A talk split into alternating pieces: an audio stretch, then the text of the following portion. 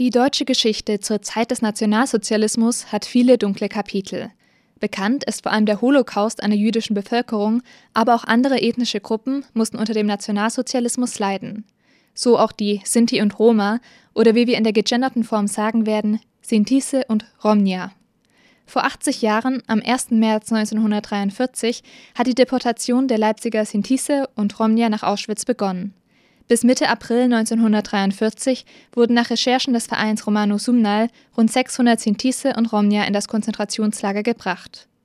Diesen Teil der Geschichte wollen wir uns in dieser Folge Radio für Kopfhörer genauer anschauen und einen Blick auf die aktuelle Situation der Leipziger Sintise und Romnia werfen. Mein Name ist Laura Kreuzhage. Schön, dass ihr dabei seid. Mephisto 976, Radio für Kopfhörer. Das Paraimos, also der Holocaust der Sintise und Romnia, hat insgesamt etwa 500.000 Menschen das Leben gekostet. Dabei hat die Bundesrepublik Deutschland erst 1982 den Völkermord anerkannt. Umso wichtiger also, daran zu erinnern. Der Leipziger Verein Romanus Sumnal, der sich seit 2013 in Sachsen für die Rechte der Sintise und Romnia engagiert, hat zu diesem Anlass auch dieses Jahr eine Gedenkveranstaltung in Leipzig organisiert.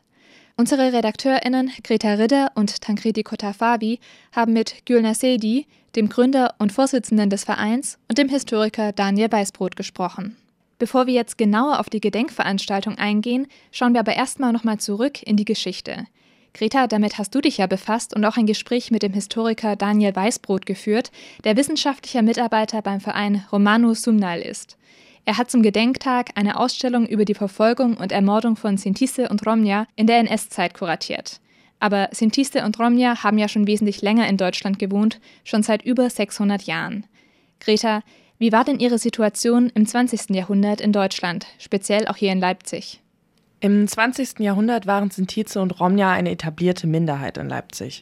Als Handelsstadt war Leipzig natürlich generell ein attraktiver Standort für Zuwanderung. Weit vor dem 20. Jahrhundert entwickelte sich bereits ein feindseliges Klima gegenüber Sintize und Romja. Das beginnt schon im Kaiserreich mit Gerichten über Sintize und Romja als Spione des Osmanischen Reiches.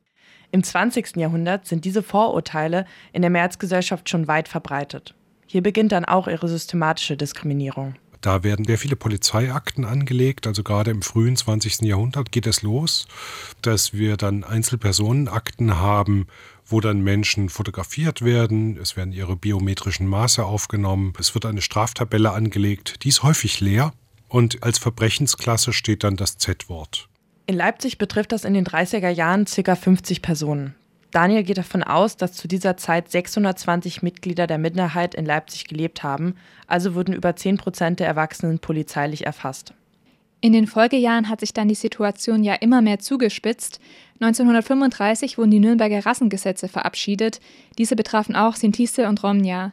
Was ist dann bis 1938 passiert? Es folgt eine ganze Reihe an Beschlüssen zur Festsetzung und Erfassung von Sintize und Romnia.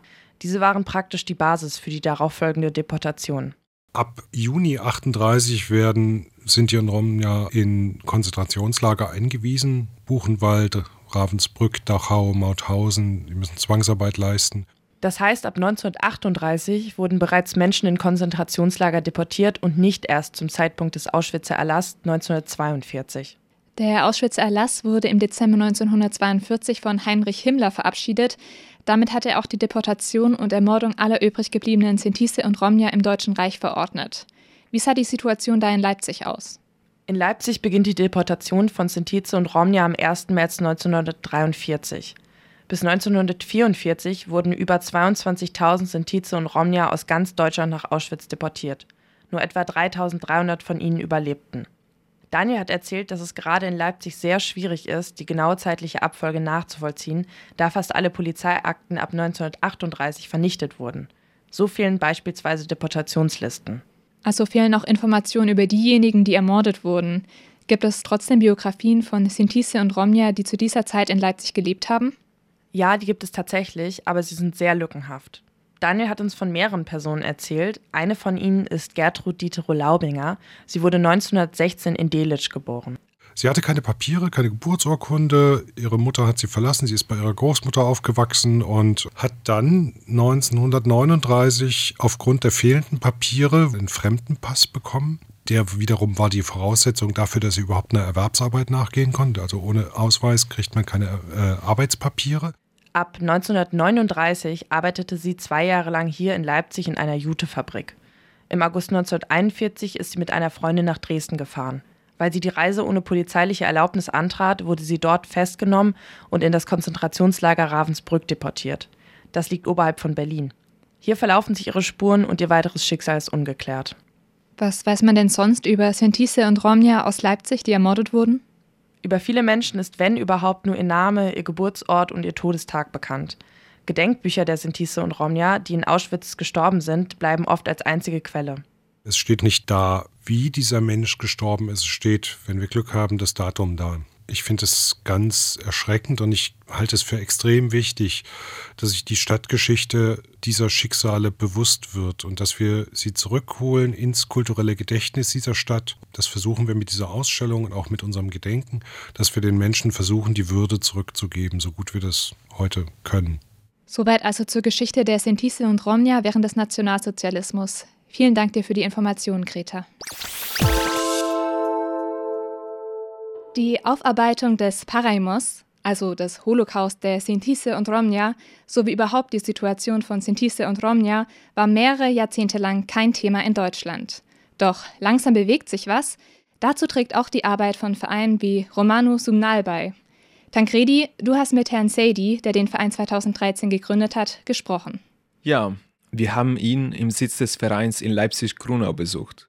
Romano Sumnal versteht sich als Vermittler zwischen Sintize und Romnia und der Mehrheitsgesellschaft. Die Community war schon immer organisiert und auch PolitikerInnen und JournalistInnen hatten nach und nach begonnen, sich für sie zu interessieren. Was aber fehlte, sagt Sadie, war ein gegenseitiger Dialog. 2013 kam also die Entscheidung, durch die Gründung des Vereins in die Öffentlichkeit zu treten den letzten Jahren, seit wir dann auch als Verein da sind, dann haben wir versucht, äh, mit allen möglichen Akteuren zu diesem Thema zu sprechen. Und wir haben gesagt, jetzt ist die Zeit, mit uns zusammen zu sprechen, nicht über uns zu sprechen. Und seitdem hat sich auch etwas getan. Im aktuellen Koalitionsvertrag der sächsischen Landesregierung steht zum ersten Mal die Frage der Romnia und Sintise. Am 8. April letzten Jahres, zum Internationalen Tag der Romnia, wurde auch hier in Leipzig die Romnia-Fahne vor dem neuen Rathaus gehisst. Darüber freut sich der Verein. Allerdings ist Diskriminierung von Sintise und Romnia immer noch sehr groß und auch die Stereotypen sind noch immer aktuell. Ja, und die heutige Diskriminierung ist einer der Gründe, warum die Verfolgung und Ermordung von Sintize und Romnia während des Nationalsozialismus noch keinen richtigen Platz in der deutschen Erinnerungskultur gefunden hat. Rassismus und Hass gegenüber ihnen sind in weiten Teilen der Gesellschaft noch verbreitet und hindern den Prozess der Anerkennung und der Aufarbeitung. Was genau macht denn der Verein gegen diese Diskriminierung? Naja, sie schaffen Orte der Begegnung und des Austausches. Zum Beispiel am Freitag zum Gedenken der Deportation zur Zeit des Nationalsozialismus. Oder aber durch die Förderung von kulturellen Angeboten. Herrn Sadie ist vor allem wichtig, dass Sprache und Kultur nach außen gezeigt werden oder werden können. Das ist aber nicht immer so leicht. An vielen äh, Roma und Sinti fällt dieser Mut, außen sich zu zeigen, zu outen, dass die Roma und Sinti sind, weil die viele von denen haben Angst, dass die durch, wenn die dann sagen, dass da äh, Roma oder Sinti sind, dann dass da irgendwie in Verbindung mit Diskrimination zu sein. Es herrscht also eine Angst bei Sintise und Romnia, sich öffentlich als solche zu zeigen. Wird denn dagegen was auf politischer Ebene unternommen? Ja, die Forderungen des Vereins werden gehört. Trotz der Schwierigkeiten betont Herr Seidi, dass sie von der Politik sehr ernst genommen werden und dass ihre Bemühungen in der Mehrheitsgesellschaft gut ankommen. Zum Beispiel erinnert er an ein Theaterstück, das junge Sinteze und Romnia kurz vor Corona produziert und in Leipzig dargestellt haben. Und da muss ich mal sagen, das waren zwei Tage, wo der ausverkauft war. Und das hat uns auch dann viel Mut gegeben, dass da ähm, wirklich äh, muss man wieder daran arbeiten, weil dann Die Mehrheitsgesellschaft äh, stellt sich viel Fragen über uns, über unsere Kultur, unsere Sprache. Natürlich, das ist ähm, sehr wichtig für uns, dass man dann viele von uns, unsere Menschen, ganz frei sich zu outen, dass die Roma und Sinti sind, dass die überhaupt keine äh, stereotypisches Gedankenbild gibt, dass da keine Diskriminierung zu geben, dass da keinen Rassismus zu geben. Wir möchten dann so bleiben, so wie wir sind.